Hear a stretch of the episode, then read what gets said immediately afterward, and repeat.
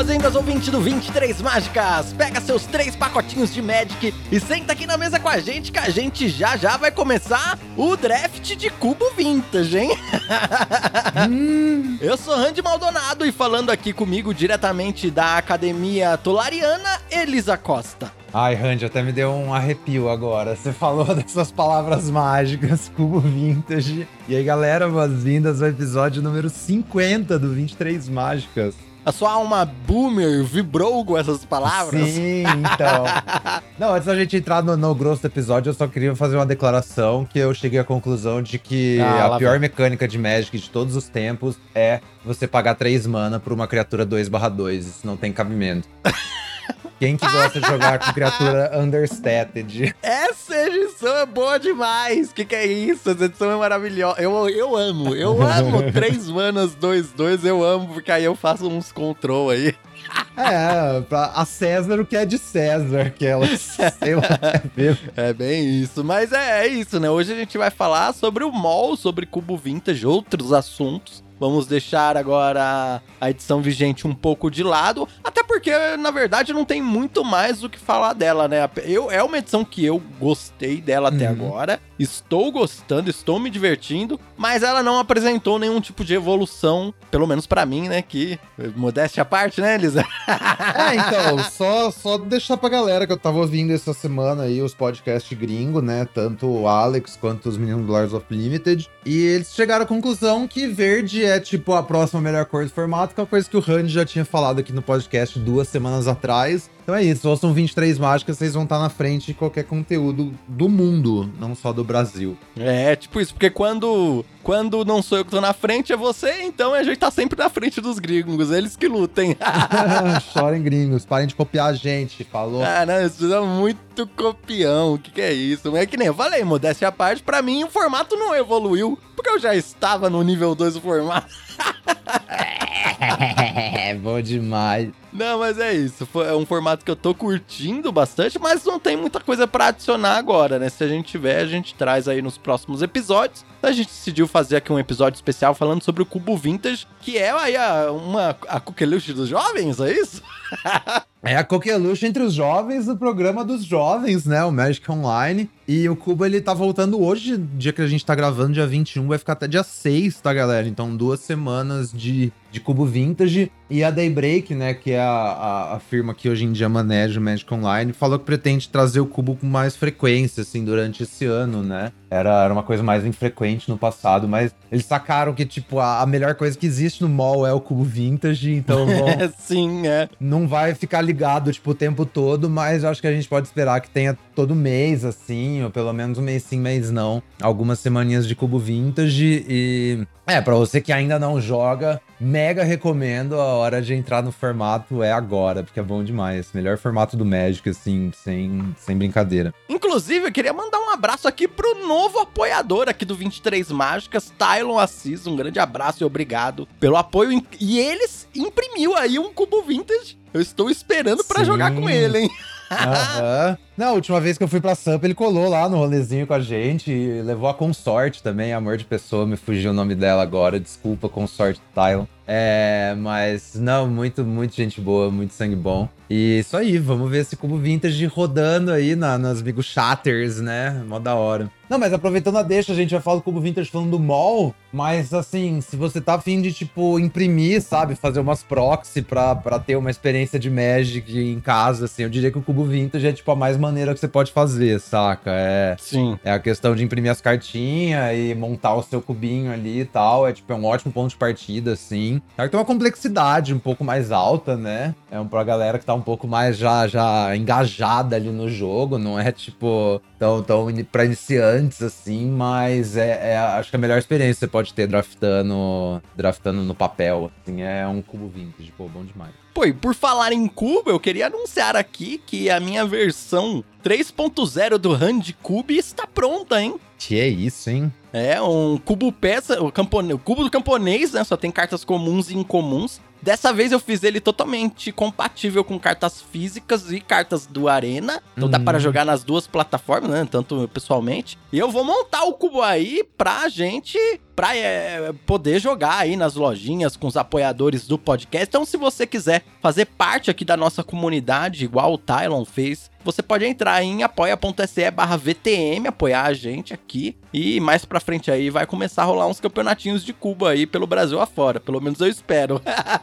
Da hora, da horíssimo. Lembrando também que você pode apoiar o podcast aqui no. seguindo a gente nas redes sociais, arroba 23mágicas, no Instagram e no Twitter. E mandar uma cartinha pra gente em 23mágicas.gmail.com e ranquear esse podcast no seu agregador de áudio, beleza? Não se esqueça também de apoiar a Elisa em apoia.se barra amigucheiras e assistir, né, os nossos vídeos. Tem no canal Eu Countero alguns vídeos meus lá dos meus drafts e também temos a Elisa jogando ao vivo na Twitch e depois os vídeos no YouTube no canal Migo Cheiras. Tudo aí pra você acompanhar o nosso trabalho e tá sempre consumindo o melhor do conteúdo do draft do Brasil, hein?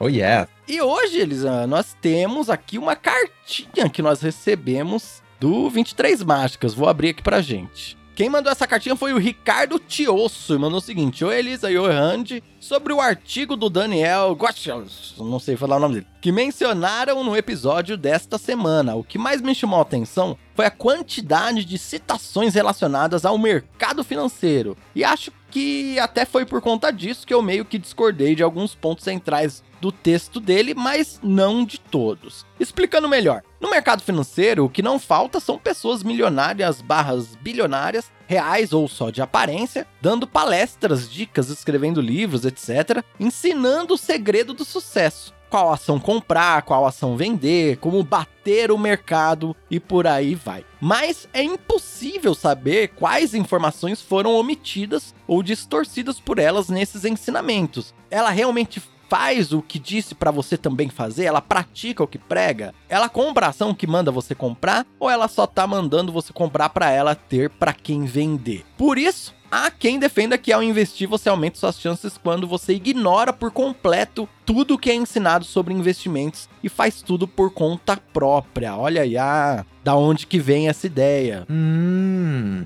uhum. É, então, porque a gente não mencionou em nenhum momento, na hora que a gente tava lendo o artigo, as citações, né? O artigo tá cheio de citações mesmo. E eu confesso que uma boa parte eu não tinha ideia, assim, né? Tipo, o nome da palavra, tipo, a- o nome das pessoas lá, não fazia ideia quem era, então meio que passei por isso por cima, assim. Tem, tem um trecho que ele fala mais especificamente de mercado financeiro. Mas agora, isso aí que o Ricardo falou faz completo sentido, pô, da hora ter essa essa complementação aí da- de mais uma ideia sobre texto, saca? Eu acho que enriquece mais um pouco. Mas é isso aí, você vai concordar, eu acho que é o que a gente, a conclusão que a gente chegou. O negócio do artigo são, são esses pontos pra refletir e também acho que a interpretação que a gente foi, foi acrescentando, assim, somou um tanto, sabe? Porque o artigo em si é Sim, bem, sim. bem cruzão mesmo, né? Ele continua aqui a nossa cartinha assim, ó. Mas vejam que no mundo do Magic é tudo muito diferente. É muito mais fácil validar as informações. Se eu assisto vários vídeos da Elisa, eu consigo ter uma boa noção sobre os ensinamentos dela, se eles têm fundamento ou não. Porque eu tô vendo o processo como um todo. A seleção das cartas, a montagem do deck, a gameplay e o resultado final. E depois disso ainda posso assistir, escutar e ler conteúdo de outras pessoas e ver como elas alcançaram os bons,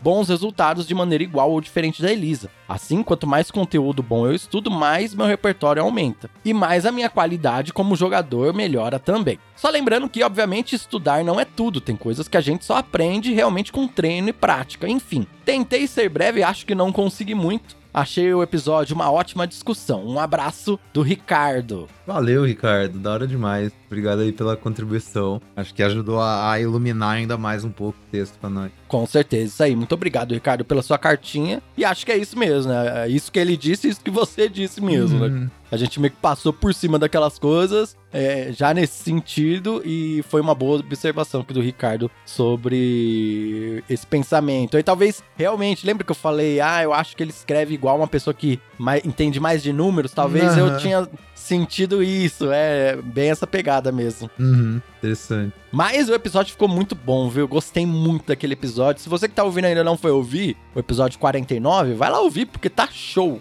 Não, tá show mesmo. Esse aí até eu ouvi. Eu quase nunca ouço. eu acho que eu ouvi uns 3, 4 episódios do podcast a vida inteira, porque, óbvio, eu tô fazendo ele, né? Mas esse foi um deles, esse foi um deles. Eu realmente gostei. Perfeito. Mas então, de recadinhos que nós temos para hoje, é isso aí mesmo. Vamos então para o assunto principal. Hoje não teremos resumo da semana nem pacotinho, né? Vai, tem alguma notícia de um resumo da semana sem vinheta? É, a notícia é o próprio como vintage, né? que é o que é, a gente então... vai falar. E... então é isso. É, vamos lá.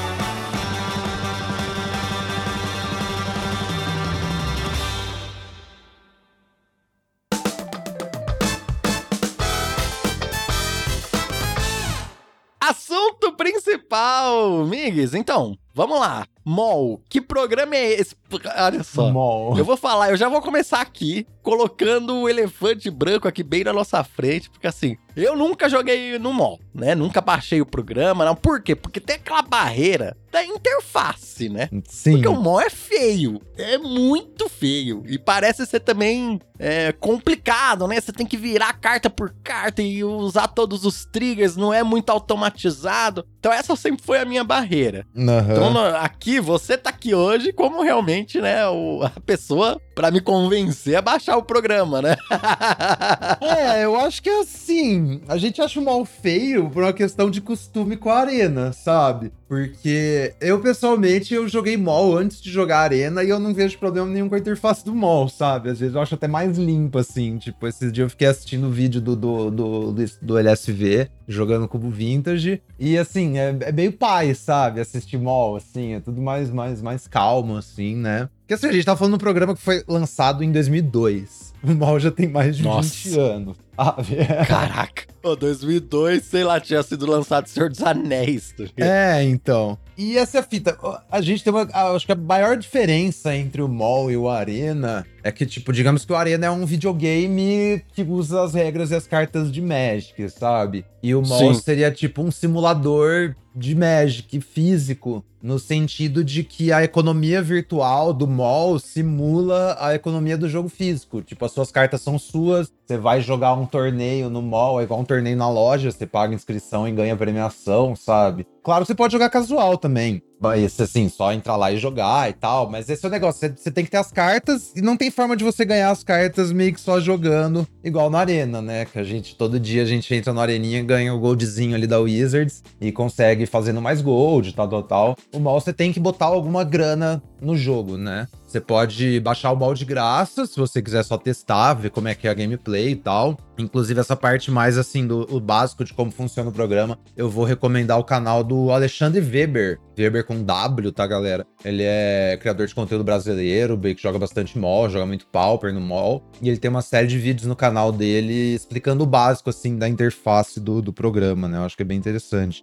É, e explicando os detalhes de como usar o programa e tal. Eu falo assim, quem já joga Arena faz um tempo, quem entende, tipo, as regras do Magic, entende o que tá acontecendo na Arena, especialmente a hora que você desliga os auto-triggers, sabe? Aquelas coisas lá. É, você não vai ter problema com o mall eu acho, assim, tipo, o Ball, ele, ele, ele, acho que ele é mais intimidante, assim, por causa das questão da aparência, da aparência antiga, sabe? Mas é, é, a regra do Magic é a mesma coisa, só que a diferença é assim: você tá na, na lojinha, aí a, a, vem oito triggers. Aí você fala, ah, esse aqui vai resolver primeiro, depois esse. No mall você vai ter que selecionar ali, aí você pode acabar se confundindo, tal coisa que acontece também Mas no Arena. É igual no né? Arena, então... é porque no Arena tem a opção de você deixar automático pro Arena ordenar seus Isso. triggers, sabe? O que é o, é o padrão é. e a maioria das pessoas joga assim. Mas por isso que eu falei, uhum. especialmente se você desliga aquelas coisas automáticas do Arena, você começa a ver mais como o jogo funciona, né? Quando você vai escolher efeito de substituição e todas essas fitas, assim. Passar a fase. Passar né? a fase. É, exatamente. O mall tem um controle de fases muito melhor que o do Arena, inclusive, sabe? Do Arena você meio Sim, que tem do, que. Dos triggers. É, o Arena você meio que tem que entrar em full control ou ele botando aquelas pausas lá, mas é uns botãozinho minúsculo, assim, no canto da tela, né?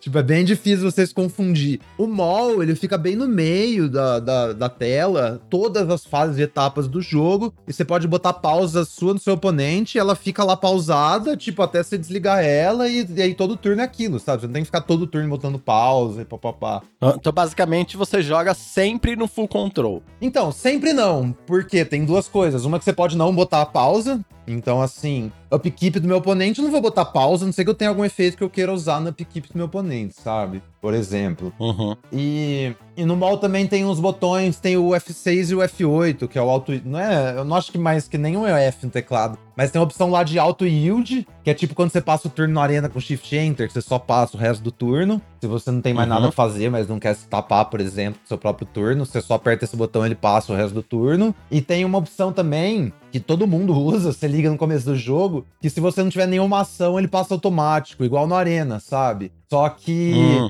Só que o mal não te entrega igual a Arena. Acho que isso é uma parte muito legal também. Então, no Arena, isso se que eu você. ia puxar. É, no Arena, se você tem mana aberta e não tem mágica pra fazer, o Arena entrega que você não tem nada pra fazer. No mall, ele só vai passar se você tiver, tipo, toda tapada, assim, sem nenhum terreno de pé. E aí o mall passa a sua ação, sabe? Porque o jogo entende que você não tem nada mesmo. Tem essa diferença que é bem, é bem. Acho que é muito mais interessante em favor do mall, sabe? O mall não te entregar igual a Arena, então a gameplay é um pouco mais rica, né? A questão de blefe e tal. É, no Arena a gente tem que, mesmo quando não tem nada na mão, segurar um controlzinho ali pra dar uma passada, É. dar aquela blefadinha, e no mall já meio que faz isso automático. Ele faz isso né? automático, exatamente. Você tem que ficar manejando suas pausas, que é um pouco saco. Aí eu acho que a maior desvantagem de gameplay do mall, assim, que eu vejo quanto a arena, é que não tem autotapper. Você de fato tem que clicar em todos os seus terrenos pra castar suas mágicas. Mas você também acostuma rapidão, sabe? Ainda mais você vai jogar, tipo. Sim, não é tão ruim, né? Não, ainda mais você vai jogar cubo Cê- vintage, que você não vai ter um milhão de terreno. Eu já joguei Commander no mall e assim, é outra coisa.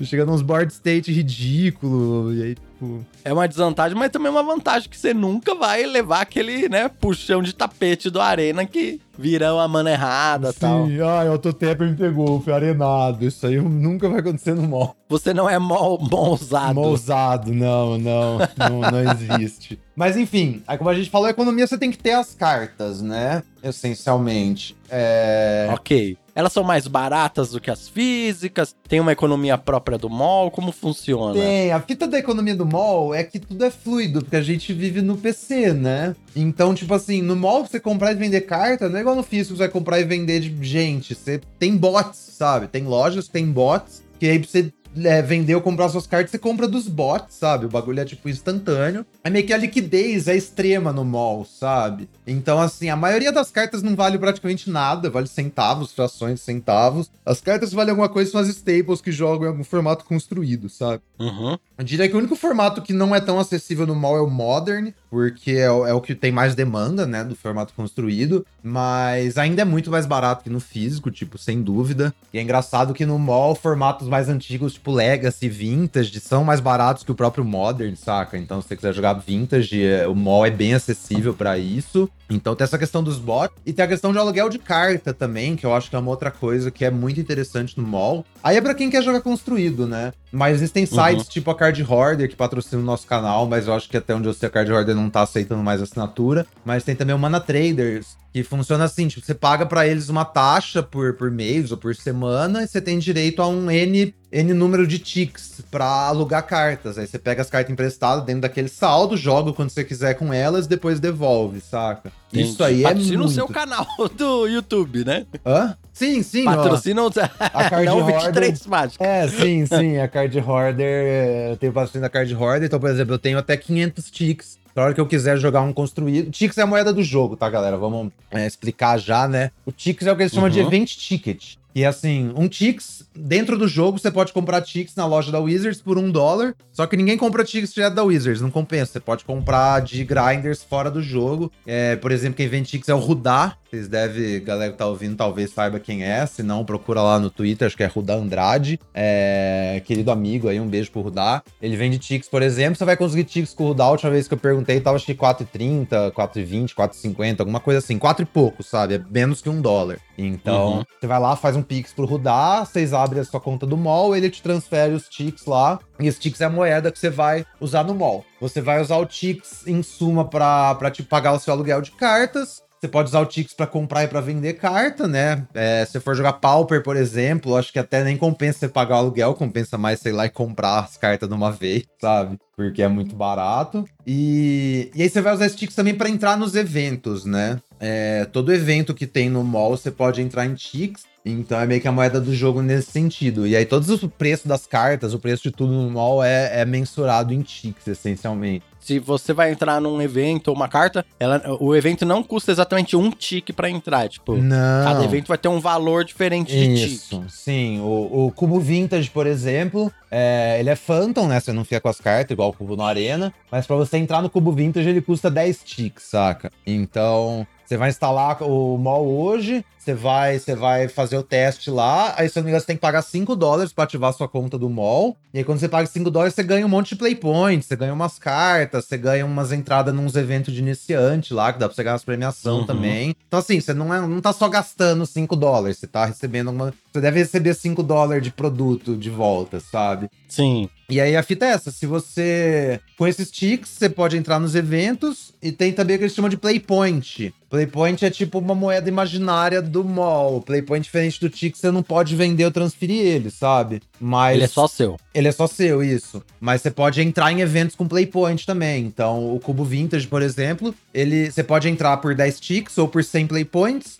E aí a premiação, se você faz uma vitória, você ganha 50 Playpoints. Você faz 2-1, você ganha 100 Playpoints, ou seja, você pode jogar de novo de graça. E se você Ok. e se você faz três vitórias, você ganha 150 play points, um troféu. No mall, você literalmente ganha um troféuzinho. E tem um placar de troféu Uhum. igual do Seventeen Lands, só que dentro do mall. Isso eu acho que é genial, por, tipo, porque não tem na arena. E você ganha um baú também. Baú de que é tipo a terceira moeda, assim, do mall. É tipo uma looter box, assim, que você abre e pode vir recompensas. Exatamente, é tipo uma loot box. É, tem a galera que vende os baús, né, pra bots. Você pode vender seus baús por ticks, pra você tirar, vender esses ticks pra alguém, né, a forma que você ganha a grana. É, ou você pode abrir o baú. é, aí até eu vou recomendar um site também, se você vai começar no mall, procura GoToBots. O GoToBots, ele meio que mostra o EV de tudo, assim, do mall. É surreal. Tipo, eles têm o preço de todas as cartas, eles calculam se vale a pena abrir seu baú ou não, sabe? É Uhum. tipo, é lógico, às vezes só quer pagar as contas, você vai vender o baú pra vender o Tix, e boa, porque tem muita gente que vive de mall no Brasil, né, na América Latina, Sim. lugares que a, que a moeda é, é- vale menos que a moeda Os valores enfim, vale menos, é. O dólar vale mais, Isso, exatamente. Aí você exatamente. consegue grindar uma graninha ali. né? Isso, você ganha uma grana. Ou se você pretende só continuar jogando, você abre o seu baú, pode vir, tipo, aí vem uma quantidade variável de play points, pode vir tipo 5, mas pode vir 300. E vem Uhum. também umas duas cartinhas, assim. Aí pode vir, tipo, uma carta que não vale nada. Pode vir um anel lá, que deve ser lá uns, ser uns 50 ticks, sabe? Um anel no mall, por exemplo. Entendi, vale uns tiques legais, entendi. E é, eu achei interessante que 2-1 no Vintage, Cube, no Vintage Cube, por exemplo, já te paga a próxima entrada, né? Paga a que próxima, no, sim. No Arena não acontece, né? No Arena a Aham. economia não é, é é mais predatória nesse sentido, porque o 2-1, você não pega a entrada inteira de volta, você pega parte da entrada de volta, né? É, que aí a gente tá falando de cubo. O cubo no Arena você pega, né? Essa é a fita. É que a gente tá falando de draft Phantom. O draft draft no, no, no mall eu sei que é bem mais é bem mais difícil, assim, sabe? Eu suponho que o draft.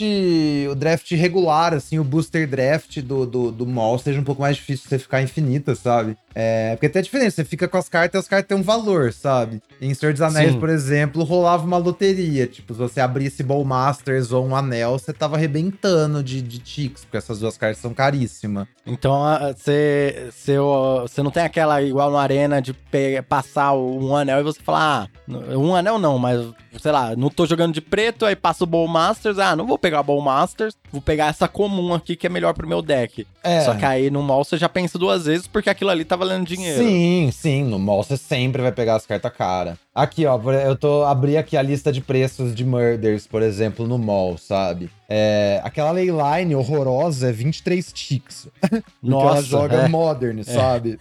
e assim, no Arena você nunca vai pegar a leyline, nunca, nunca. E no mall você vai pegar todas as leylines que você vê, porque é 23 ticks. 23 ticks é tipo dois drafts, sabe? Então só aquela. Mesmo você acabando com um deck não muito bom e fazendo um resultado não muito bom, você já pegou a entrada com a Leyline, é isso? Já fez um rare draft, exatamente. Mas é assim, se você olhar a lista inteira de cartas, pouquíssimas valem alguma coisa. Aí a gente tem a, o terreno azul e branco, tá 4 ticks. Aí tá aquele Deoney lá, é, 2,85. Aí tem mais umas cartas de 2 e pouco, umas cartas de 1 um e pouco São e já cai poucas muito. cartas que valem a Poucas, pena, entendi. No poucas. geral é um draft então normal. É, um draft normal, bem que, assim, fica de olho nas raras, porque tem umas que compensa você pegar ou não, sabe? Mas, assim, é bem poucas que são muito caras, essa é, a- essa é a fita, né? E, Uhum. assim, você tá pagando em torno de 12 ticks no draft, sabe? O interessante também é que no Arena, no, no mall, tem a opção, acho que você paga 12 ticks, ou você pode pagar, acho que uns 2 ticks e 3 boosters, alguma coisa assim. Você pode literalmente entrar com seus boosters no draft, sabe? E aí você ganha Hum. booster de premiação também. Aí você pode vender o booster para os bots, né? Ou, ou usar pra entrar em mais drafts e tal. E a fita é que Hum. sempre é mais barato você comprar booster dos. Aqui, ó, o booster de Karlov tá 2,47, por exemplo, pra você comprar num bot, sabe? A loja do Arena Certo. vende acho que por 4, saca? Então, assim, nunca compensa você comprar Entendi. co- loja do Arena, não, a loja do mall. Sempre comprar as coisas por fora meio que sai mais barato. Esse é o ponto. Bom, do jeito que você está falando, é interessante. Me parece ser muito um lugar onde uma pessoa que joga um draft ali, tem uns resultados um pouco ok, consegue jogar bastante, né? É, você tem que ter a consciência que você tá gastando um dinheiro, sabe? Nunca vai ser igual o Arena, porque o Arena é de graça, e o Arena é o mais acessível do mundo. Você tem que separar, tipo, uma graninha e acho que é, é bom botar uns limites também, sabe? Tipo, a gente tá falando de jogo que envolve Mas você grana. tá gastando mesmo ou é um dinheiro inicial, assim? Você não consegue, tipo, re- reaver sua entrada com, com os drafts que você faz? Eu não boto grana no mall faz mil anos, é... Ah, O que- então, olha aí. O que acontece é que todo ano, no fim do ano, a Wizards dá de presente uma entrada grátis no Cubo Vintage pra quem tem uma conta ativa, sabe? E o que acontece, assim, é que você consegue ficar emendando, porque quando a gente fala um 2-1 no Cubo Vintage, já paga outra, sabe? E aí quando você faz Sim. 3-0, Você não tá, no tendo lucro. mas você tá. É, eu me mantenho. E assim, eu até me dei bem essa última temporada de Cubo. Eu chuto que eu tenho uns 400 play points na conta, 500. Tipo, não é muito. Não é nada absurdo assim, saca? Uhum. Mas eu posso entrar lá e jogar de boa, o Cubo especialmente, né? Eu até joguei um draft de Senhor dos Anéis quando voltou, pra ver como é que tava e tal. Então, assim, tudo depende do qual é o seu objetivo também. Acho que é a mesma coisa do Arena, né? Você também Sim. pode sair grindando construído, saca? Eu podia pegar meu aluguel. Teve esses dias que eu queria jogar Pioneer, praticar pra ir jogar na loja. Eu peguei meu aluguel lá da Card Horde, importei meu deck do físico no mall e joguei uma liga, sabe? A liga também é tipo, mesma coisa, liguinha construída, você entra lá, paga acho que 100 play points, você joga 5 rodadas de construído e ganha uma premiação de acordo com o seu, seu score, sabe? E também é uma forma legal, assim, de você ficar jogando e tal. Então, assim, existem,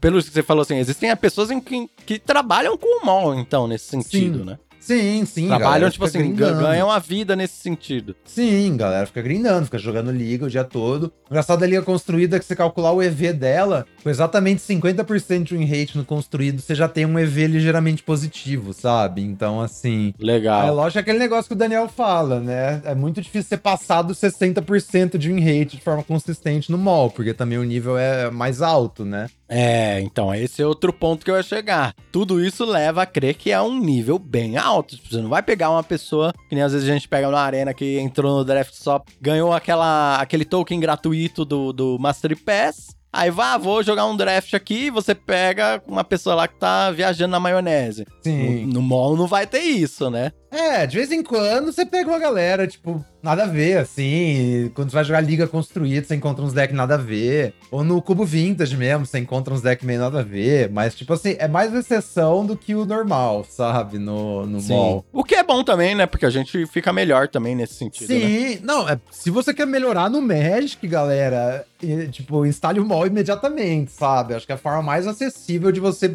subir de nível no Magic, assim, absurdamente, é começar a jogar mall, saca? O nível é muito mais alto. Então, você vai melhorar bem mais rápido jogando mall do que jogando só na areninha. Ou mesmo jogando na sua loja e tal. É... E aí, tem os torneios de fim de semana, né? Que são os challenge. E aí são os torneios que dá um monte de gente. Aí é aqueles campeonatão mesmo, sabe? Tem de limitado. Leva o dia inteiro. É, é tipo torneio de oito rodadas. E tem de limited também. Então. Pô, que tem- legal. Não, é bem legal. E o mall tem também, tipo, um sistema. Não tem tipo Arena Open, porque tem esses challenge todo fim de semana e a premiação do challenge é rechadaça. É tipo uns 200 baús, sei lá, alguma coisa assim. É, é uma, é uma- muita coisa. E, e o mall tem um sistema tipo de qualifier também, um Premier Play, né? Que também é bem legal. Se for saindo bem nesses challenge e tal, você vai ganhando pontos classificatória, vai entrando num placar lá e tem até o tipo o Mundial do Mall, que eles chamam de MOX, né? Que é um torneio exclusivão, assim, pra oito pessoas. Acho que a cada trimestre ou a cada três vezes por ano, alguma coisa assim. Que é um torneio só com a Uhum. nata do mall, sabe? E esse. Eles até mandam uma jaquetinha pra você do Mox. É tipo, é o. Olha só. É o Ultimate, Ultimate Swag de quem joga Magic, é a jaquetinha do Mox, saca? Tipo, você tem uma dessas, Uhum. você você é muito foda, né? Sim, você tá, né, na, na- no, no, no top ali, você chega Sim. já botando do banca Botando pras banca. pessoas que conhecem, né? Sim, exatamente. E tem uma outra fita que eu acho bem curiosa do mall, é que tem um programa de redenção de cartas, que se você consegue uma carta de cada de uma edição no mall, é, você pode pagar uma taxa pra Wizards, aí eles removem essa, essa, essas cartas da sua conta e te mandam pelo correio uma caixinha com a edição inteira física, sabe, de papel. É um Ah, bem colecionável mesmo. Sim, sim, é tipo, pra ter alguma correspondência com, com o mundo real, eles fizeram esse programa aí, sabe? Então, tipo, você ainda pode. Nossa, isso é muito legal, hein? Isso é legal, né? E, não, e eu não acho que é tão difícil, não, pra falar a verdade. Sei lá, um, Não, um grinder de draft mesmo, acho que consegue, né? Não, você pode comprar isso aí também. Eu tô olhando aqui no, no, no GoToBots. É, pra você comprar é 71 ticks. Você comprar a edição inteira, uma de cada. E aí, se eu não me engano, você tem que pagar 25 dólares pra Wizards pra eles te mandar. Então, assim, 25 dólares com 71, você vai gastar aí uma quase 100 doletas, sabe? Pra, pra ter uma edição inteira, uma carta de cada na sua casa. Tem gente que, que, que tem interesse, né? Então fica aí a ideia. Sim, é colecionador e tal, é, tem gente que Uhum. tem interesse. Mas é também outra, só pra complementar, assim. Mas acho que é isso, Randy. Tipo, sobre, sobre o mall, assim. Se ficou alguma dúvida aqui, que alguma coisa não ficou clara. É, deu pra entender mais ou menos a ideia do programa. Fiquei bem interessado. Vou baixar o mall aqui depois disso, porque eu quero ver como é que é, como é que funciona, tal. Vamos, vamos entender aí, né, como se dá pra jogar, porque por exemplo, às vezes você fica sem recurso na arena, não sei o quê. Se a conexão é melhor, porque eu tô tendo problemas de conexão. como que funciona essa coisa da conexão? Porque o mall exige muito menos, né, do computador. Não, você vai olhar os requisitos mínimos do mall, é piada. É tipo, eu não tô zoando. O. Deixa eu achar aqui, download now. O. Show System Requirements. O, o requisito mínimo processador do mall, Pentium 4. Eu não tô zoando. tipo, que é isso, gente.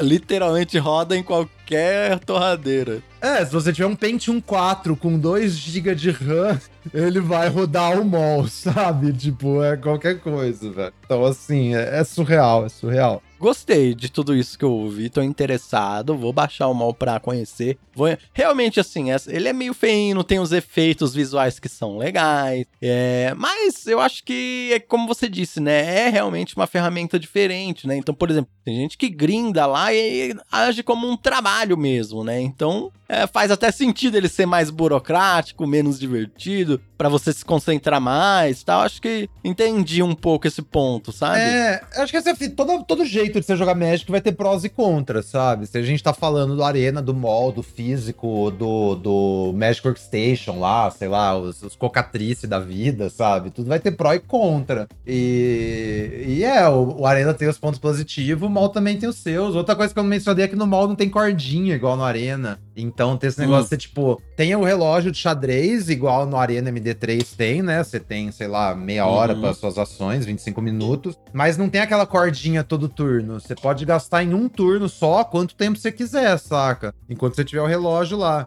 Lembrei de uma coisa, é, aí tem um ponto muito negativo do mall, né? Porque eu já vi muitos prints na internet Ah, de uma tem coisa chat. que tem no mall que não. É, exatamente, que não tem no Arena, que no mall tem chat, No né? mall e tem aí chat. tem gente escrota, gente que fala Sim. barbaridades Não, tal. mas Dá pra o- desativar o chat, pelo dá, menos? Dá, é desativo. tem opção, tipo, esconder o chat automático. Eu nunca olhei o chat do mall, sabe? Nunca. Aham. Uhum. É, nem há, e no mal tem uma coisa que não tem na arena, que é o log das ações. Isso é genial, sabe? Tudo que acontece no jogo fica lá, tipo, em texto, assim. É, Sim, tal jogador sim, escolheu é. tal coisa como alvo de tal mágica. O negócio fica lá tudo gravado, as ações que ocorreram. Então, tipo, sei lá, se você tem que pegar uma água na arena no começo do turno do seu oponente, você volta até o fim do turno. Putz, o que aconteceu aqui? Você tem que ver que reconstruir, né? No mal tá tudo escrito lá e tal. Você fala, você tem que desvendar o que aconteceu, né? No mal tem uma listinha, legal. Listinha. Mas é, desliguem o chat. Primeira dica, tá, galera? Se você for instalar o mall. Mas, de fato, pra, pra, aprender a interface do mall, eu recomendo, de novo, mais uma vez, os vídeos do, do, do Alexandre Weber. É bem, é bem detalhado, assim, para pegar essa parte técnica de manejar o programa. Mas, como eu falei, se você já jogou Arena, você não vai ter... Você já jogou bastante Arena, você não vai ter muita dificuldade com o mall, acredito, assim. Não é tão diferente, na real.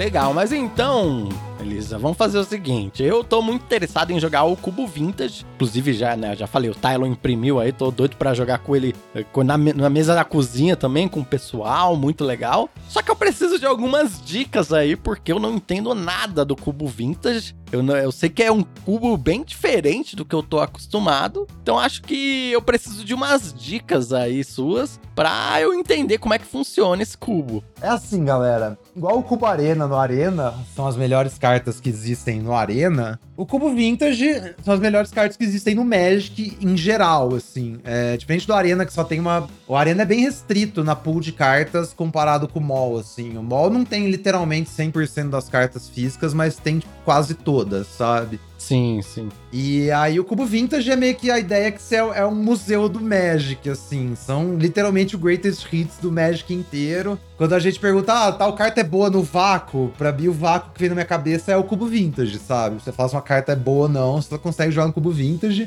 E eu acho que a primeira característica do Cubo Vintage, assim, é que tem as cartas que a gente chama de Power, né? Que, Sim, que são as icônicas é, Power Ancestral 9, por Recall, exemplo. Isso. É, Time vamos... Walk. Isso, é, pra quem não conhece, né? Ancestral Recall é um mana, compra três. tipo... Um mana compra três, um né? É instantânea três. também ou não? Não lembro. É instantânea, sim. É, então, instantânea. Instantânea. É. Time Walk é dois mana, feitiço, você ganha um turno extra. Dois mana. Aí tem Black Lotus, né? A carta mais icônica do Magic. Black é Lotus, é Dark Ritual. zero mana, vira só que fica três. Tem... Channel. Tem as Mox. É, tem Channel, tem, tem Soul Ring, que a galera fala que é Power Zero, né? Que é tipo, a melhor uhum. carta do cubo, literalmente, que é a Staple de Commander, que é um mana, artefato, vira adicionar duas. Então tem todo esse tipo de cartas, assim, sabe? Cartas fortes. E aí toda staple, tipo, toda carta boa que você já viu jogar num formato construído, praticamente, tá no, no cubo vintage também, sabe? Greatest Entendi. hits, assim, de todo o mas Magic. É, mas é uma lista fechada, né? Não é uma lista, tipo, ah, hum, duas mil cartas, a variância é muito não. grande, não. É uma lista fechada. É igual o cubo do Arena, são 500 e poucas cartas, sabe? Aquele negócio que a gente 540 chama de... cartas, ok. 540, é, que seria o suficiente para 12 pessoas, só que não joga em 12, joga só em 8. Isso quer dizer que, tipo, cada vez que você jogar, você vai não ver algumas cartas, mas é, é para ter Sim. alguma variação, mas a lista é aquela. E o que a Daybreak tá fazendo é que cada vez que eles trouxerem o cubo de volta, eles vão dar uma atualizadinha, sabe? Nessa última, por exemplo, acho que eles trocaram umas 10 cartas em relação à lista do fim do ano e tal. E sempre vocês entrar mtgo.com galera. É um site super rico, assim. Tem todas as notícias do mall e tal. A gente não tem um site desse pro Arena, sabe? Tipo, o site do mall é muito mais robusto. Que aí tem todas as notícias, tipo, os anúncios. Tem o calendário com os eventos que vai ter. As decklist que ganharam os torneios, tá tudo lá, sabe? Todos os decks, todos os eventos. Então, assim, tem um monte de coisa no site do mall e tal. É bem legal, mtgo.com. Então, pra diferença, esse negócio do poder. E o Cubo Vintage é muito sobre Fast Mana também, sabe? Tipo, fazer um negócio assim, além da, além da curva, fazer uma jogada mais poderosa do que o, o, o tempo normal do Magic te permite, basicamente. É tipo isso, sabe? Sim. Tipo, uma partida de draft numa edição normal,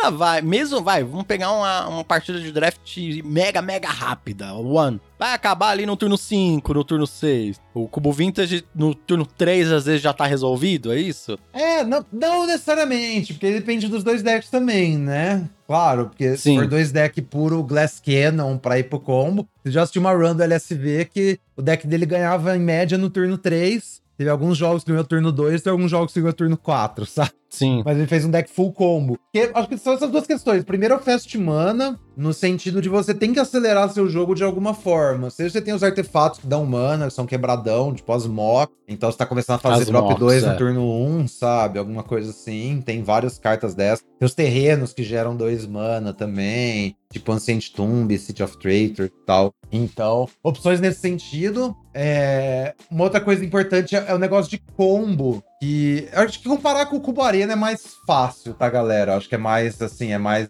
lógico comparar com o Cubo Arena do que com, o- com uma edição normal, por exemplo. Sim, entendi, sim. A primeira coisa que não tem no Cubo. É, o Cubo Vintage tem Fast Mana, que é uma coisa que não tem no Cubo Arena. O Cubo Arena meio que só o verde tem os bichos que rampa, né? E tem alguns artefatos que rampa, mas são bem ruins comparado com os do Vintage, por exemplo. Acho que é a primeira diferença. É, no Vintage, isso tá espalhado, tipo, entre todas as cores, né? Tem. É, tem muito mais que artefatos e preto, terrenos que incolor, fazem é mais isso que eu ia falar, mana, artefato. é. tem efeito de ritual também. Então tem vários jeitos muito mais. É muito mais prevalente esse negócio de você acelerar seu mana, sabe? No cubo vintage do que no cubo arena. Cubo arena é um Magic mais justo, assim, por assim dizer. E o negócio dos combos também. No, no cubo arena, as cartas elas meio que se carregam por si só, sabe? Não tem muito montar as coisas e tal. Sendo que no cubo vintage a gente tem uma infinidade de combo de duas cartas ou de três cartas que, tipo, encerra o jogo, assim, imediatamente ou te deixa muito pra frente, sabe? Sim, e aí você tem que conhecer os combos pra conseguir identificar quando eles vi- vierem na mesa, né? No draft. É. É, mas vamos dar um exemplo, tipo, canal, que é aquela mágica verde-verde, até o final do turno você pode pagar um de vida pra gerar um mana. Canal com qualquer um dos Eldrazi, sabe? Tipo, em Haku, por exemplo, que é 15 mana, 15, 15, voar, ganha um turno extra e esse caralho a 4. É uma criatura que você nunca vai jogar de forma justa num jogo. Mas quando você tem canal, quando você tem show and tell, que é uma mágica, tipo, cada jogador bota uma carta da mão em jogo. É combos nesse sentido, tipo, os Reanimate. Reanimate é um dos temas mais prevalentes no cubo também. Então, você tem o bichão, você tem um jeito de jogar o bichão no cemitério, você tem um jeito de trazer o bichão do cemitério pro jogo. E esse bicho vai te dar uma vantagem gigante, porque é uma Traxa, Ark of Cruelty, um Eldrazi, sei lá. E um outro exemplo é Flash, que eu tava vendo o LSP jogando ontem. Flash, hoje, aliás. Flash é uma instantânea que é em color azul. Você bota uma criatura da sua mão no jogo, e aí ou você paga o custo dela menos dois, ou você sacrifica ela imediatamente. Tipo, essa carta sozinha não faz nada, sabe? Só que você tem aquele Road Spine Worm lá, que até tá na delist de Murders, que é um 11 Que mana, ele morre- 15, 15, quando morre faz 3 fichas 5, 5. Então, essencialmente, juntando essas duas cartas, você tem um 2 mana, 3 fichas 5, 5. Isso é uma carta insana, né? Vai provavelmente ganhar o jogo no turno manas.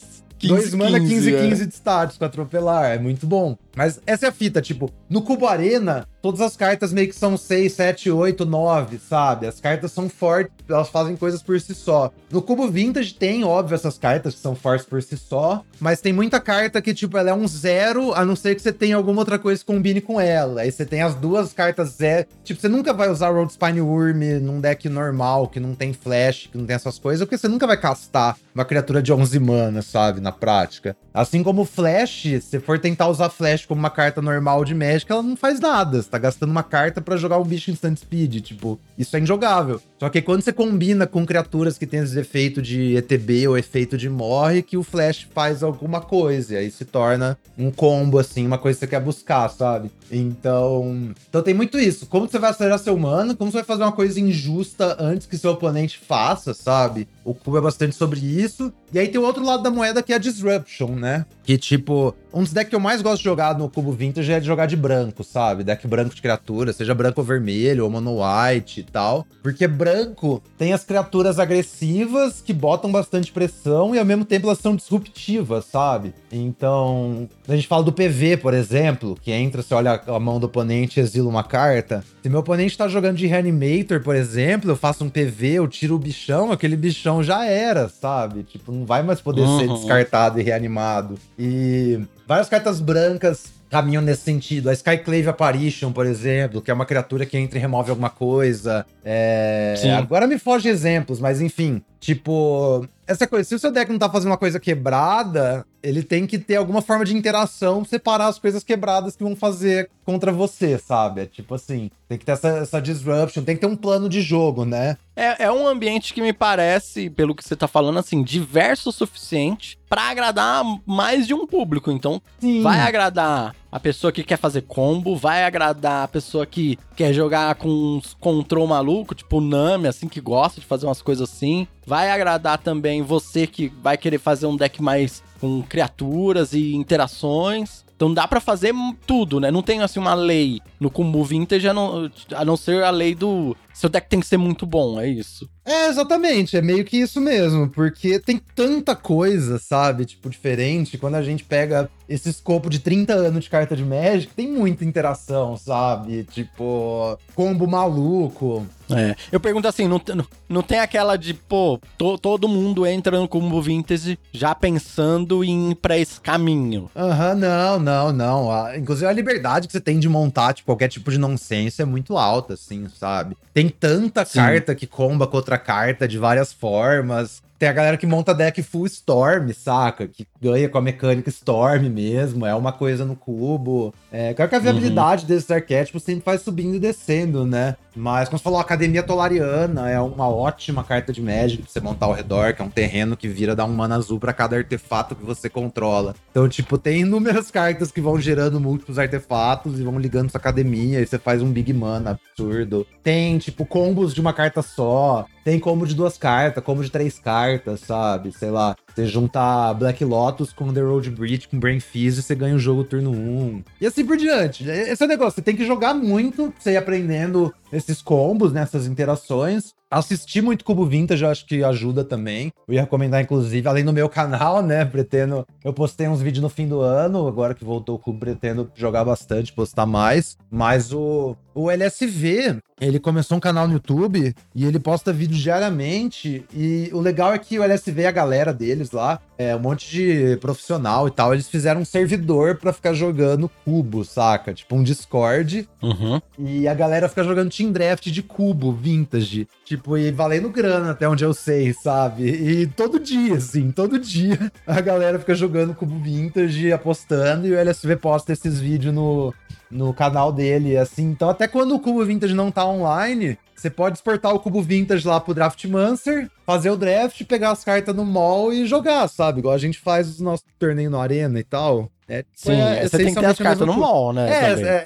é, aí que tá. É porque assim, por outro lado também, tirando as cartas que são, são cartas staple... caras, né? É, tirando as cartas que são staple, tipo Fatland. É, então, não, essa é a fita. A maioria das cartas é muito barata no mall. Ainda mais se... É porque não é todo mundo que tem um esquema de aluguel também. Eu já pensei em lançar essa ideia lá no grupo, mas, tipo, vai ser muito difícil a galera ter, de fato, as cartas para jogar e tal. É que essa, galera já tem conta no mall faz um milhão de anos também, né? Então você vai Sim, ter as coisas é. e tal. Mas, mas é, o ponto que ia chegar é, tipo, dá pra você assistir Cubo Vintage até quando o Cubo Vintage não tá online no, no, no, no mall, graças a LSV e companhia, sabe? Isso aí achei muito massa. Sim, pelo menos você tem aonde é, consumir conteúdo, se divertir, aprender, continuar evoluindo nesse sentido, né? E é, nossa, e assistir draft de Cubo Vintage é muito louco, porque tipo, saca muita coisa, assim, abre muito sua cabeça para combos e interações e tal. Eu acho que eu já comentei que eu acho que é o jeito mais rico, assim, de você jogar Magic, sabe? Onde você vai encontrar mais coisas, assim, mais conteúdo, tipo, que pega todos os pontos do jogo mesmo, desde o começo até agora e tal. Então, pô, super recomendo. Mas o, o básico eu acho que é isso, assim, Randy. Não, não tem muito pra onde ir. O negócio é que você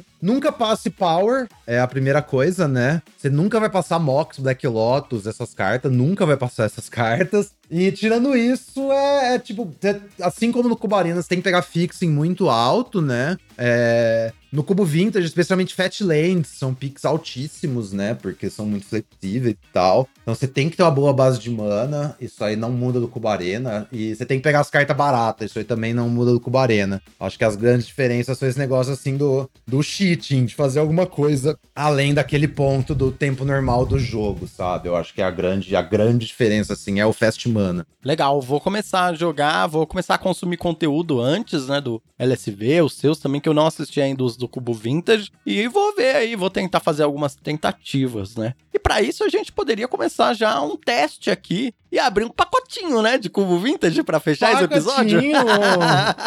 Vamos, que delícia.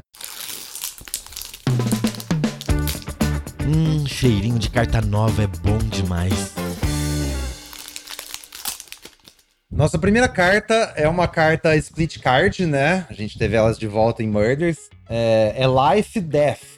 Life é um feitiço, até o final do turno todos os seus terrenos são criaturas 1/1 que ainda são terrenos. E Death, é, em color preta, se devolve o card de criatura alvo do seu cemitério pro jogo, você perde vida igual ao seu valor de mana. Essa carta é basicamente só o Death, tá? É, Life não, não faz nada. O, a fita aqui é um reanimate de dois mana, sabe? Sim. Então, se, sei lá, você tem um Cycling na 1, na, na 2 você já tem algum bicho aí grande, né? Cycling, você tá pensando baixo, Randy. A gente tem uma carta chamada Entombe no, no cubo, que a Entombe é uma preta instantânea. Você pega qualquer carta no seu deck e põe no seu cemitério. Boa, é verdade, é Entombe. E aí, Entombe na 1, Def na 2. Então, tipo, Def não é o melhor Reanimate, né? Porque tem uma carta que chama Reanimate, que é a mesma coisa, só que só um mana. Mas é uma opção, sabe? Se você tá no plano de Reanimator, você vai usar Def, com certeza. Perder vida não importa se você tá fazendo, tipo, uma Traxa, um Griselbrand, um Archon, qualquer coisa absurda, assim, que ganha o jogo, né? Perder vida é o de menos. É, me parece uma carta legal, assim. Se eu tô. Me parece. Eu não vi as outras cartas do pack ainda,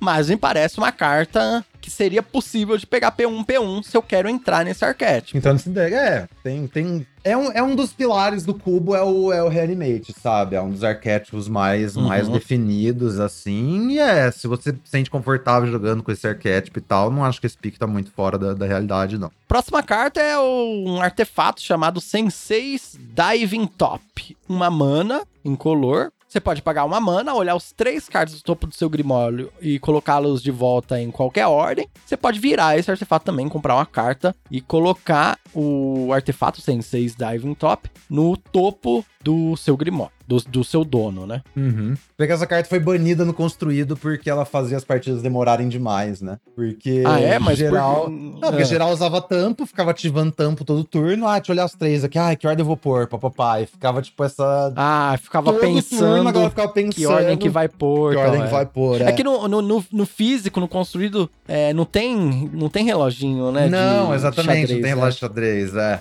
Tinha que ter, viu? Tinha que ter. É, Isso é uma coisa. Eu também eu, acho. Eu, eu, sei que, né, tô uhum. numa luta perdida aqui, mas eu sou super a favor do reloginho de xadrez. Aham, uhum, sim. Mas tampo ele comba com algumas cartas, tipo aquela Cidadela de Nicobola, não sei se você lembra, que é seis manas, você pode jogar as coisas do topo pagando vida. E é uma carta que comba com o Divine Stop, por exemplo, porque você pode ficar, tipo, olhando e jogando, comba com algumas coisas. Assim, eu não acho que é uma carta, tipo, que você vai querer usar pra um forma justa, sabe? Não é meio fraca, assim, nesse sentido. É mais um enabler de combo, ou se você tá usando um deck baseado em artefatos, é, um artefato olhando barato. pra ela, é isso que já me vem na mente, assim, ó, essa carta aqui é de combo, eu, que sou noob do Cubo Vintage, não sei qual é o combo, já é uma carta que eu não iria nesse momento, assim, mas é isso, me parece ser uma carta de combo, assim. Sim, sim. É, o uso justo dela não é nada demais, mas eu, eu não acho que eu não pegaria, que eu tô acima, tá pegando def acima e tal.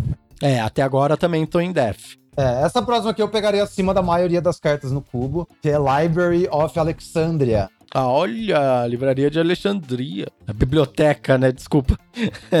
Desculpa, a biblioteca de Alexandria. O terreno vira, adiciona incolor. E tem uma segunda habilidade que é vira, compre um card. Ative essa habilidade apenas se você tiver exatamente sete cartas na sua mão. Nossa, da hora. Carta também de. não é de combo, mas é de. de, de con... não, não, é control, né? Você vai ter o deck building certo. Não, você né? vai usar isso em qualquer deck. Literalmente, e se ela tá na sua mão inicial, é muito difícil você não ganhar o jogo, sabe? Porque você vai jogar ela. É, porque você joga ela, aí no próximo turno ficar... você compra uma carta, fica com é, sete, compra é. uma mais, joga. É. Ou você tá na draw, joga ela, já compra uma carta, e tipo, você vai comprar duas cartas por turno a partir do turno 1, um, sabe? É ridículo. Eu já usei Nossa, essa carta tipo em Mono White, é... em Boros, é qualquer e deck. É um terreno, você vai é um usar terreno. em qualquer deck, é, Sim. exatamente. Sim, essa carta é ridícula. Ela ganha jogos na mão inicial, assim, basicamente. Poucas coisas do cubo okay. que eu pegaria acima de, de biblioteca. Tá, biblioteca, então aqui tá sendo o pique por enquanto, né? Sim, sim. Próxima carta é o nosso. Aí, ó, o querido Yagmoth, o Tran Physician. Dois preto e preto, o famoso Yagmoth. O Doutor Trans. Oi? o Doutor Trans. ah, sim.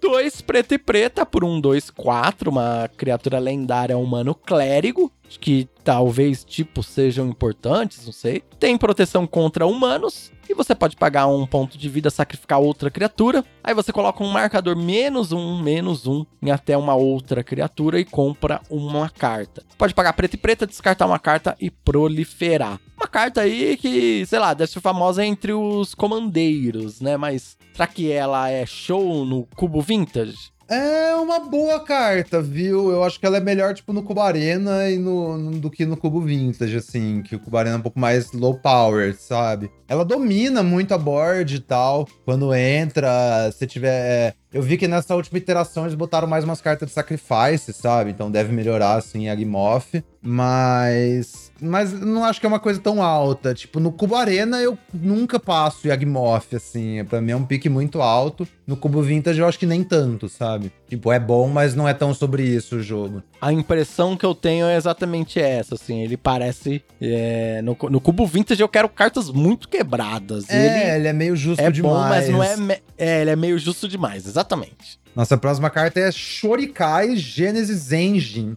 Duas branca azul, é um, é um veículo lendário, 8/8. E aí você paga um, vira, compre dois cards, então descarte um card. Você cria uma ficha de piloto incolor, 1/1, que tem essa criatura tripula veículos como se seu poder fosse dois a mais. E tem tripular 8. É. Ok. Eu nunca vi em jogo essa carta no cubo. Nunca. É, então. Não, não sei. Isso é uma, é, isso é uma carta de, de commander. A mesma coisa que o Agmoth, assim, justa demais e Sim. mais uma carta de commander, é. É, e pior ainda, tipo, putz, quatro mana pra baixar, você tem que pagar mana pra ativar, e beleza, você vai fazendo piloto e tal. Eu acho que talvez até tenha um lugar que você usa isso, mas nossa, muito devagar, acho. Quatro mana, baixo impacto, esse é o ponto. E Agmoth, pelo menos, você imediatamente pode trocar umas criaturas por carta, botar uns marcadores e tal. Essa aqui você só vai ficar sentada lá, sabe? A próxima carta já é uma carta que eu amo, hein? Tot Size, uma mana preta para um feitiço. O oponente alvo revela sua mão, você pode escolher uma carta que não seja de terreno, e aquele oponente descarta aquela carta e você perde dois de vida. Essa carta, o Tot Size, eu acho uma carta fortíssima. Sim, sim, mas sim. Como que é a interação dela no cubo vintage? Ah, é disruption barata. Você sempre vai, tipo, você tá nessa cor, você pega, sempre vai usar. Nossa, você vai tirar a Todd Caesar num deck preto, sabe? É muito bom. É muito eficiente. Que, como você falou que Reanimator é, é, meio que a base, assim, tal, eu falei, ah, será que ela joga mesmo? Não sei. O engraçado do Todd Caesar é que numa emergência você pode dar em você mesma para descartar o seu bichão e reanimar depois, sabe?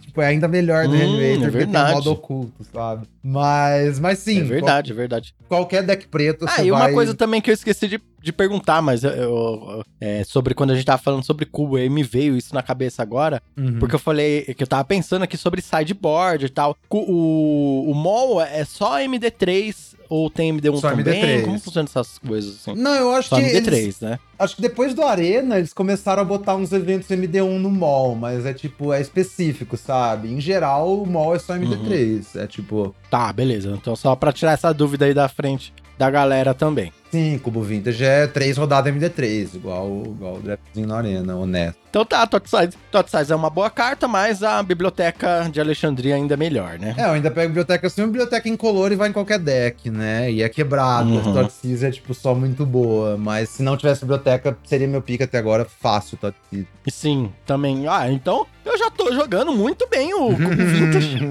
eu tô fazendo os picks corretos. Uhum, aí, ó, tá fácil, velho. Próximo é Valakut Exploration. Duas vermelhas, um encantamento. Toda vez que o terreno entra, você exila o card todo do seu Grimório. É, você pode jogar aquele card quando estiver exilado. E no começo dessa etapa final, se tiverem cards exilados com Exploration, você coloca eles no cemitério do seu dono. Então ela causa aquela quantidade de dano a cada oponente. Ah, não. não. É, então essa carta parece meio enganadora, sabe? Uhum. Porque ela parece não fazer muita coisa, né? nem você falou, você quer ter turnos explosivos. Essa carta parece ser nada explosivo, assim, nesse é sentido. Que, é que no Cubo Vintage tem, tipo, um sub-arquétipo que é um deck de terreno, sabe? E tem umas uhum. peças. É um deck meio nebuloso. Eu, pessoalmente, nunca montei. É, porque tem umas cartas que te dá land drop extra. Eu acho que a ideia é essa, né? Tipo, a gente tem Exploration, que é um encantamento, uma verde, você pode jogar um terreno a mais. A gente tem Fast Bond, que é um encantamento, uma verde, você pode jogar quantos terrenos você quiser por turno, você paga um de vida pra cada. É, Uhum. E aí, se você tem, tipo, a Lacuti Exploration com Fast Bond, em teoria, você vai, tipo, jogar todos os terrenos que vier do topo, né? Você joga um terreno, exila outro, já joga. Quando aparecer mágica, é pra você ter mana e jogar e tal. Mas é tipo isso, é uma peça específica pra um subarquétipo. Não uma carta que você sai pegando P1, P1 e, tipo, uma carta de valor, sabe? Não, não. Sim, é. Até agora não, não mudou pra mim, não. É. Próxima carta aqui é Blade Splicer. Essa cartinha aqui, outra carta que eu Nossa. gosto demais, hein?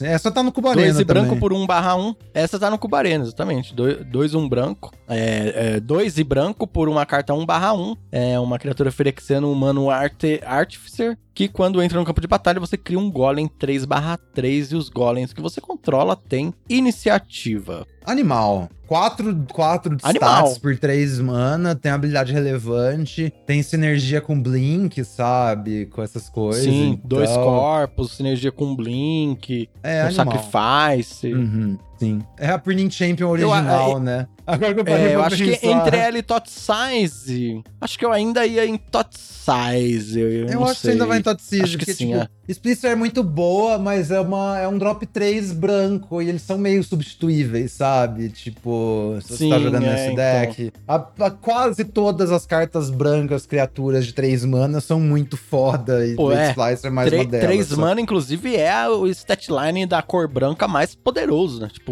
em várias vezes na, em even- quando a gente tem formatos construídos, Uhum. é o, o lugar onde ali geralmente vai ter uma ou uma criatura muito dominante, uma criatura, um encantamento, Uhum. sei lá, ou vai ter mais de uma opção ali super dominante que você vai poder Uhum. Navegar entre elas. né? Na época do PV mesmo, era assim. Aí tinha aquela Adeline, É, né? PV, que, que Adeline, acho que ainda tá no, no- Tá, Adeline tá no. Adeline é uma das melhores cartas do cubo, na moral. Adeline é muito forte, é. É. Adeline bate igual um caminhão. É, tipo, Adeline é um motivo pra você entrar no agro branco, assim. Ah, inclusive, a galera que vai jogar no mall, branco costuma estar geralmente aberto, sabe? Então, a- o que eu falei que a minha estratégia de draftar branco no cubo arena, ela meio que se transpõe pro, pro cubo vintage também, sabe? Uma cor que costuma estar aberta e tal. E. Entendi. Eu falei, esses decks bem entendi. agressivos com Disruption, o negócio funciona muito bem aqui. Legal. A próxima é um Planeswalker, Garruk Fala Bravo, o original. Duas verde-verde, ele tem três lealdade, mais um, desvira dois terrenos alvo, menos um, você faz uma besta 3-3, menos quatro, criatura que você controla ganha mais três, mais três e atropelar até o final do turno. É, então,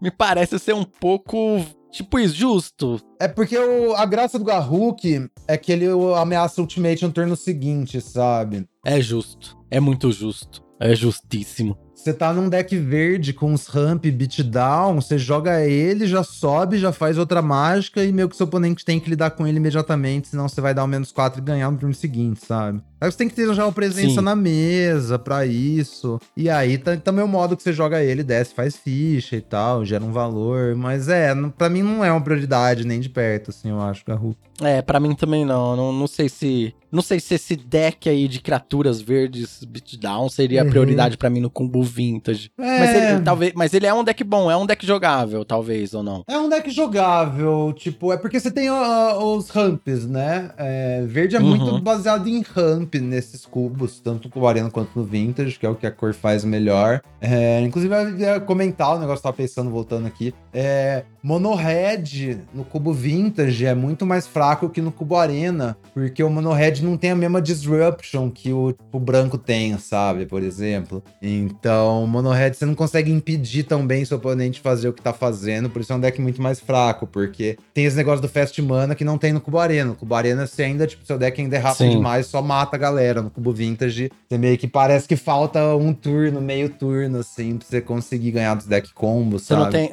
você não tem ferramentas tão boas pra ter um burn, né? Porque o burn, Uhum. ele realmente ele exige que o deck da pessoa oponente é, seja um pouquinho mais lento, né? Se o deck da outra pessoa oponente tá ganhando o jogo no turno 3, turno 4 ali, o burn não, não Não vai ter é. nem tempo de ganhar Sim. e tal. É tipo isso. Próxima carta aqui é o Tourak Dread Cantor. É isso? Um e preta por um 2/1. Criatura lendária humano clérigo. Tem kicker preto e preto. Tem proteção contra a cor branca. E sempre que um oponente descartar uma carta, você coloca um marcador mais um mais um no, nessa criatura. E aí, quando essa criatura entra no campo de batalha, se você usou o kicker dela, o oponente alvo descarta duas cartas aleatórias. Torak. Um 4 mana, 4-3, que, tipo, tira duas cartas do oponente, é uma, é uma bola de valor, né? Pô, é, eu achei legal. Achei legal. Achei uma carta Sim. oh, bem legal. Proteção contra o branco pode ser até uma carta de Pode side ali, dependendo da aham. situação. Às vezes você ganha o jogo com, com ele, assim, mas. Eu acho que Torá nunca vai ser um pique muito alto, mas num deck base preta você nunca vai cortar também, se pá, sabe? Sim, Você tem muito drop exatamente, 4. É. que ele é mais um drop 4 do que um drop 2. Você tem que ver esse modo, Isso. tipo. Ou seja, ele não é um P1 P1, mas é não. uma boa carta, né? uma boa carta, Tipo, eu, sim. eu, eu gostei mais dele do que do Yagmoth. Aham. É, faz sentido. É que a Agmoth exige muito mais do seu deck, né? O Torak é, tipo, só genericamente forte, sabe? A Agmoth tem um custo de deck build, você quer ter as criaturas e tal. Sim, é, eu tô viciado. Eu, eu tô viciado em avaliar as cartas pelas rates dela, Ah, que é hate crua, sim. sabe?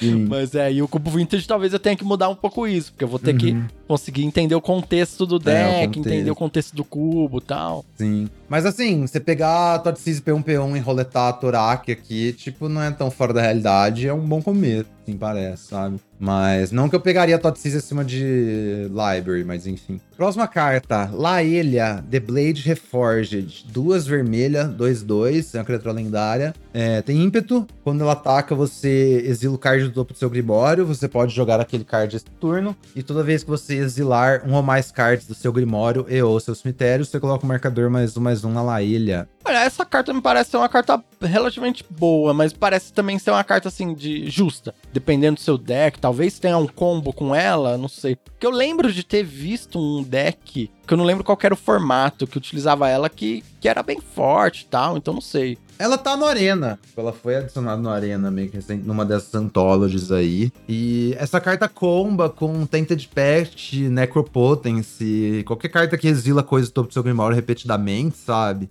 Tipo, ela fica letal do nada. E ela é muito forte, essa é a fita. É uma carta justa, mas é tipo um drop 3 insano, porque ela vai entrar atacando 3, vai gerar valor quando entra, e tem o potencial tipo, de gerar mais valor e crescer mais, sabe? Inclusive o, o Marshall, ele SV, ele tem uma série no Limited Resources que eles estão meio que fazendo um review do cubo vintage inteiro, né? Aí cada episódio, Nossa, que legal. Cada episódio é tipo uma cor. Acho que eles já fizeram três cores já, o, a- o branco, azul e preto. E eles, tipo, leem literalmente todas as cartas, assim, discutem um pouco e tal. E tem um negócio que eles chamam, tipo, o teste da Laelha, sabe? É, essa carta Hum. vai ser boa se seu oponente vai fazer uma Laelha te atacando no turno 3, saca? Tipo, o seu plano é bom. seu- como, é, Olha. como é que o plano do seu deck interage Porque ela é muito uma- explosiva, ela é muito rápida, é isso. É, ela já entra, já gera valor quando entrou. Não necessariamente, né? Porque às vezes você fizer ela na 3, tipo, você nem tem mais land drop, pá. Mas é isso, ela já entra atacando 3 e ela, ela ameaça, tipo, se você não matar ela imediatamente, ela vai gerar mais valor no próximo turno, ou potencialmente até te matar, sabe? Se você tiver uma coisa comba com ela. Sim.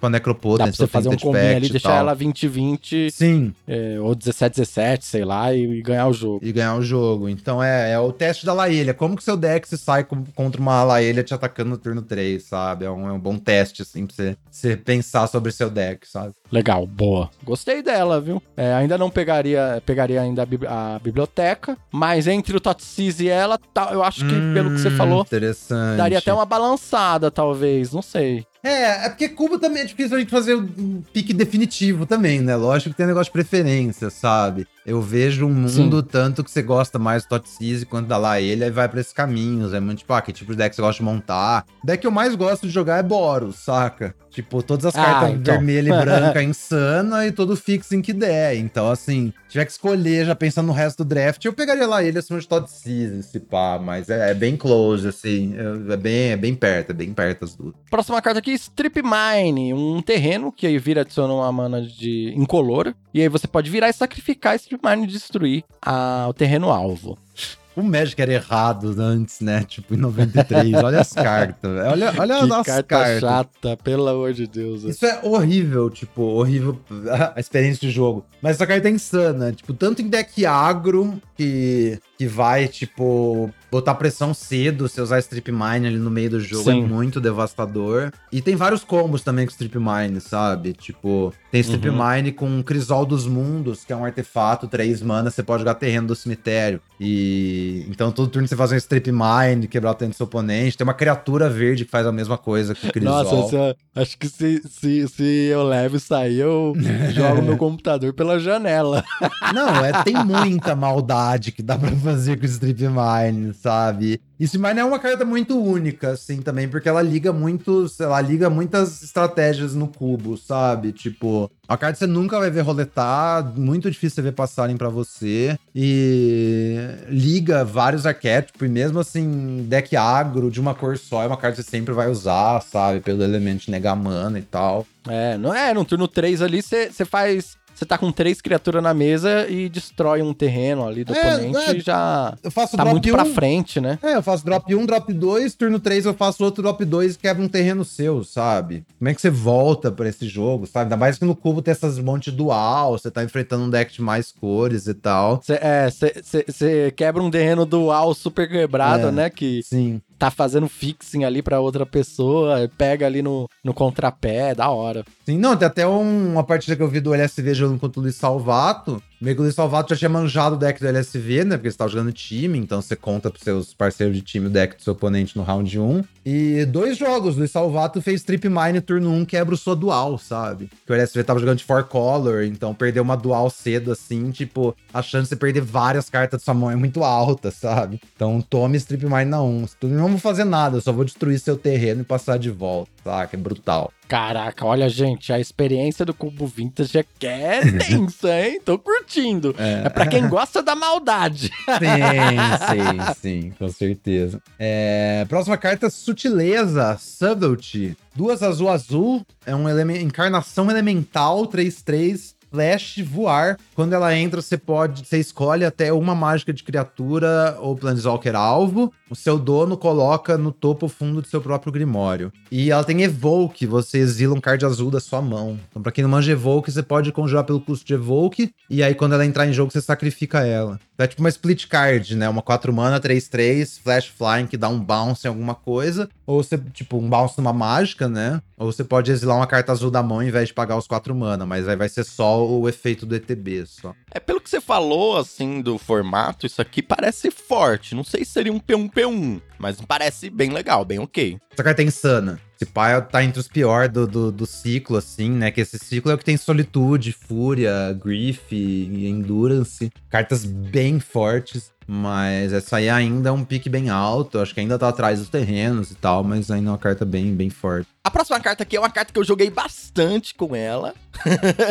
é o Huguinho, o Dragão Espírito, 8 manas incolores para um Planeswalker lendário com 7 de lealdade. Aí tem mais dois, o Huguinho ga- causa 3 pontos de dano a qualquer alvo. Menos X, exila cada permanente com custo de mana convertido igual a X ou inferior, que seja colorida. E menos 10, você ganha 7 pontos de vida, compra 7 cartas e coloca até 7 permanentes da sua mão no campo de batalha. E aí, o Gin me parece bom. Aqui eu acho que você precisa ter um elemento injusto pra você querer o Hugo no seu deck, tipo um canal da vida. Eu acho que nem Show and Tell não resolve, porque. eu Acho que esse é o problema. Ele não. Não, o problema é que eu acho que, tipo assim, ele não é um payoff tão bom pra Channel, tipo, igual o Tier 1, os Eldrazi e tal. E ele não funciona com boa parte das coisas de cheatar coisa, sabe? Por ele não ser uma criatura e tal. Então eu acho que ele ocupa um espaço meio esquisito, assim, tipo. Acho que vai ter decks, assim, deck baseado em Fast Mana com artefato, talvez um deck de Academia Tolariana, você use o Ugin, sabe? Você tem muito Fast Mana. Mas eu não acho que ele é uma prioridade, assim, tá, tá bem baixo na minha lista de, de finishers caros, sabe? Caraca, que interessante, porque assim, por ele ser incolor tal, me parecia que ele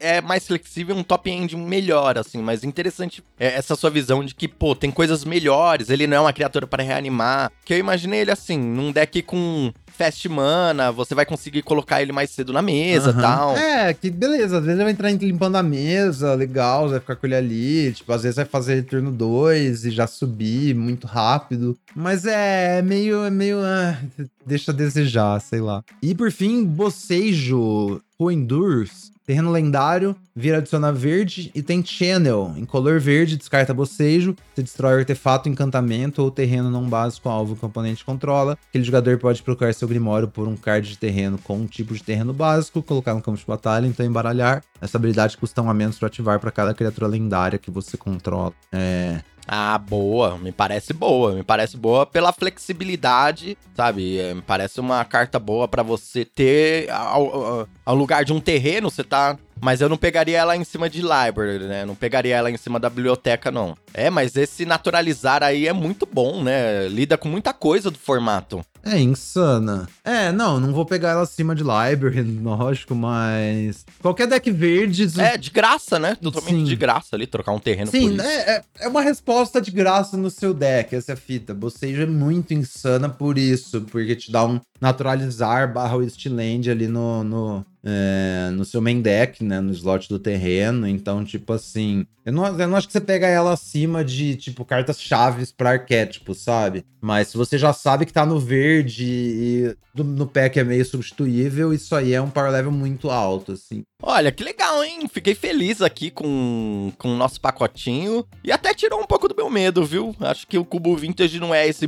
bicho de sete cabeças, assim, não. Mas é isso, Randy. Acho que assim, você assistir umas gameplayzinhas e botar a cara no, no, no, no cubo é, é, a forma, saca? De explorar o formato, assim. E não tenha, tipo, não tenha pressa também, sabe? É, começa montando os decks mais simples, e aí você vai, conforme você vai pegando uma experiência, vendo o que combina com o que, você vai partindo para os decks mais elaborados, sabe? E tem muito espaço pra você fazer decks muito elaborados, tipo, é muito louco. Pô, que legal. Então é isso. Eu acho que o episódio de hoje já está de bom tamanho. Fica aí a dica para você que acompanhou a gente até aqui. Baixe o mall, vamos dar uma estudada no Cubo Vintage e vamos, vamos jogar Cubo Vintage aí no mall. Vamos dar umas grindadas, uhum. vamos nos divertir. É bom porque é um, um lugar para você poder jogar um draft ali, jogar um Magic, quando você enjoar da edição vigente do Arena, né? Uhum. Sim. É, ficou bem, bem entendido, assim, que a cadência que eles vão botar do Cubo Vintage é pra esses meio de set mesmo, sabe? Ah, a gente que vai legal. ver Cubo Vintage quando tem edição nova, mas é, pra, pra você, tipo, eu que já quitou, é uma, é uma boa opção pra dar uma variada, assim, sempre. Acho que é muito legal. Que é a gente tem normalmente é isso, os. Já é um pouquinho mais de, de, de Murders. Murders. Eu só jogo Murders depois do dia 6 de março, só. é, enquanto Beleza, isso, então. só o programa dos jovens me aguarda. Malzinho. Perfeito. Então é isso. Obrigado aí por mais esse dia de 23 mágicas. Obrigada, Randy. Obrigada, galera que acompanha. Beijo no coração de vocês e até a próxima semana com o próximo episódio do 23 Mágicas. Até mais, pessoal. Mandem cartinhas pra gente aí. Mandem aí o que vocês querem ouvir no podcast também, hein? Até mais. Isso aí. Questões ardentes.